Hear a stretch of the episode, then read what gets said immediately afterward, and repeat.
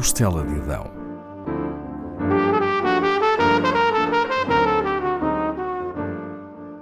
Com Paula Castelar.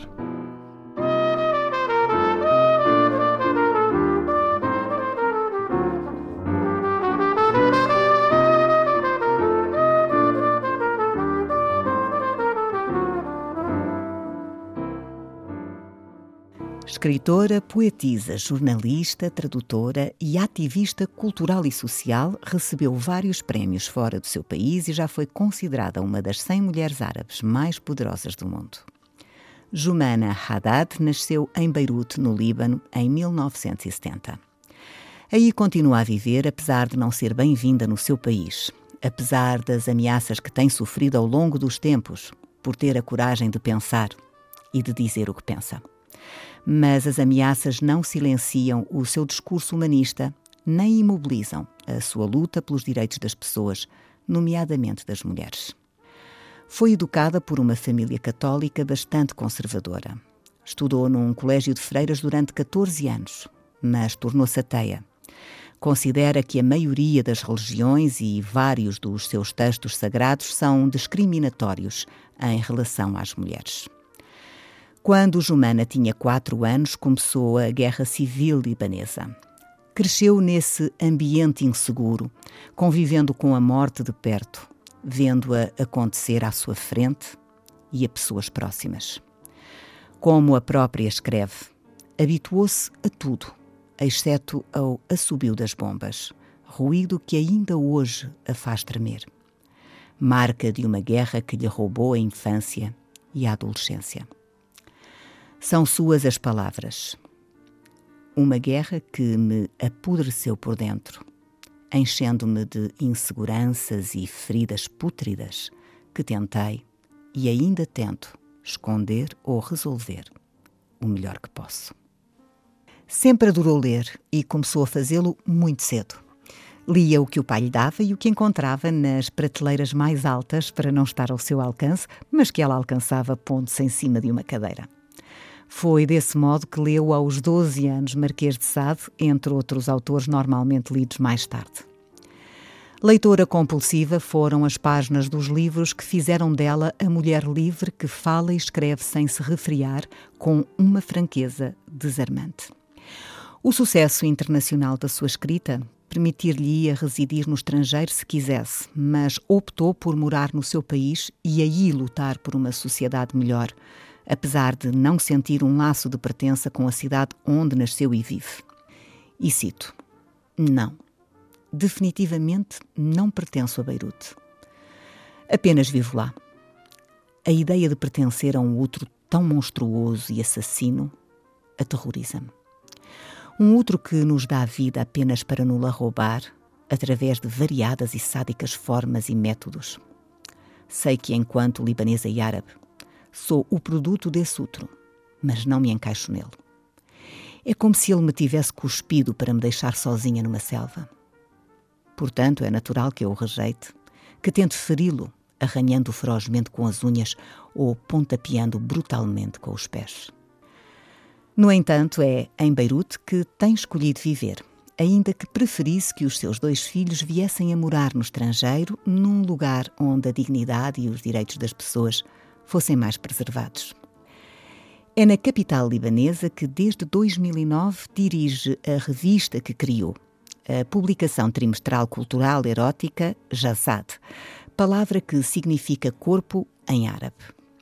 Teve várias dificuldades até conseguir lançar a revista e continua a não ser fácil mantê-la, numa sociedade que considera hipócrita e onde o obscurantismo se acentua descreve assim o que pensa.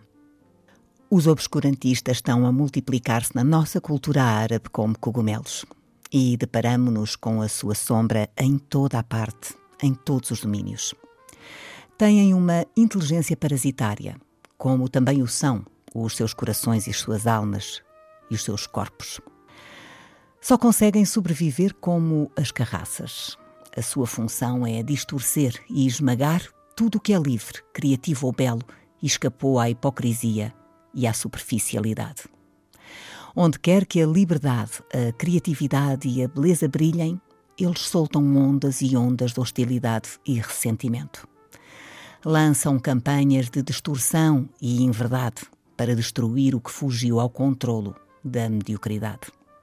Repito, os obscurantistas estão a multiplicar-se na nossa cultura como cogumelos e estão a gerar montanhas de ameaças, agressões, demagogia, charlatanismo e duplos padrões. Esses soldados da castidade defendem a ética, embora a única coisa que a ética possa fazer seja lavar as mãos depois de qualquer contacto com eles. Fazem de conta que protegem valores, embora os valores verdadeiramente humanos não tenham nada a ver com eles.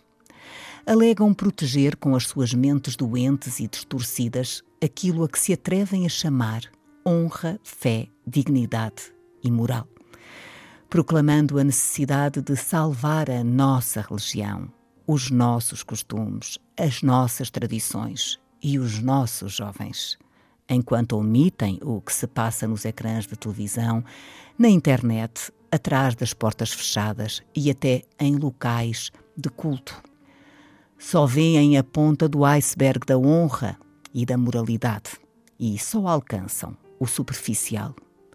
Estes ladrões roubaram-nos a vida pessoal, roubaram-nos as liberdades individuais e as liberdades civis o direito a viver em liberdade, o direito a escolher livremente, o direito à expressão livre. Raptaram a nossa cultura, profanaram-na e assassinaram-na. Fizeram o mesmo com o nosso futuro, a nossa civilização, a nossa herança árabe iluminista. E a lista dos seus vandalismos não acaba aqui. Repito, estes obscurantistas retrógrados são ladrões, são profanadores, são assassinos e, acima de tudo, são estúpidos. E talvez seja esse o golpe mais cruel contra a nossa identidade árabe contemporânea. Em 2018, Jumana Haddad concorreu às eleições parlamentares do seu país e chegou a ser dada como vencedora em canais televisivos. Mas no dia seguinte, as autoridades anunciaram que tinha perdido. Muitos dos seus apoiantes não se conformaram e foram para a rua pedir a recontagem dos votos.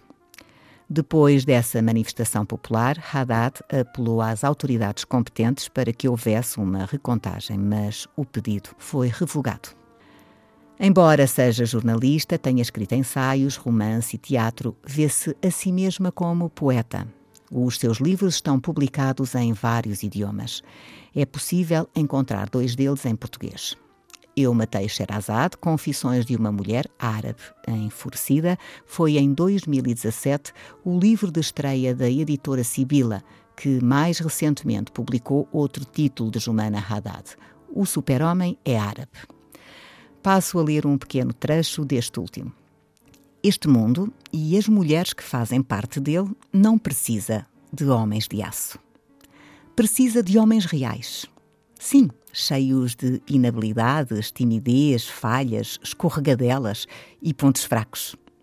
Homens reais que não têm identidades secretas. Homens reais que não pensam que podem ver mais longe do que nós, correr mais depressa do que nós e, pior do que tudo, pensar melhor do que nós. Homens reais que não precisam de usar uns colãs azuis e uma capa vermelha, estranha metáfora da virilidade, para se sentirem poderosos. Em Eu Matei Sherazade, a autora reflete sobre o que é ser uma mulher árabe na atualidade. Enquanto vai referindo algumas vivências pessoais e acontecimentos históricos, como a Guerra Civil, durante a qual cresceu. O livro, que termina com um poema, tem sido aclamado por críticos e alguns nomes das letras. Mário Vargas Llosa escreve: um livro muitíssimo corajoso e esclarecedor sobre as mulheres no mundo árabe. Abre-nos os olhos, destrói-nos os preconceitos e é muito divertido. Diz a escritora austríaca Elfriede Jelinek, vencedora do Prémio Nobel em 2004. Valente, Haddad quebra o tabu da mulher árabe silenciosa e ausente. O prefácio escrito pelo poeta e pintor libanês Etal Adnan começa deste modo. Segundo as últimas notícias, Sherazade foi morta, assassinada. Ato de paixão ou de razão? provavelmente das duas. Jumana Haddad acabou de matar a heroína de As Mil e Uma Noites. E nunca houve um crime tão feliz e moral. Termino com algumas frases do início de Eu Matei Sherazade. Aqui a autora dirige-se aos ocidentais que têm uma visão preconceituosa da realidade das mulheres árabes. Embora eu seja a chamada mulher árabe, eu e muitas outras como eu vestimos o que gostamos de vestir, vamos onde queremos ir e dizemos o que nos apetece dizer. Embora eu seja a chamada mulher árabe, eu e muitas outras como eu não andamos tapadas, nem subjugadas, nem analfabetas, nem oprimidas nem somos absolutamente nada submissas. Embora eu seja a chamada mulher árabe, nenhum homem me proíbe, nem a mim nem a muitas outras como eu, de conduzir um carro, nem uma mota, nem uma caminhoneta, nem sequer um avião. Embora eu seja a chamada mulher árabe, eu e muitas outras como eu alcançamos níveis de educação elevados, temos vidas profissionais muito ativas e um rendimento mais alto do que muitos dos homens árabes e ocidentais que conhecemos.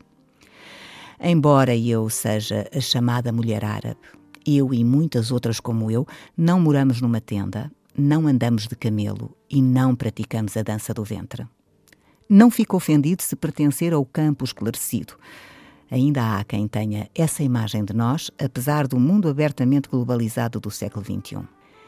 E, finalmente, embora eu seja a chamada mulher árabe, eu e muitas outras como eu somos muito parecidas consigo.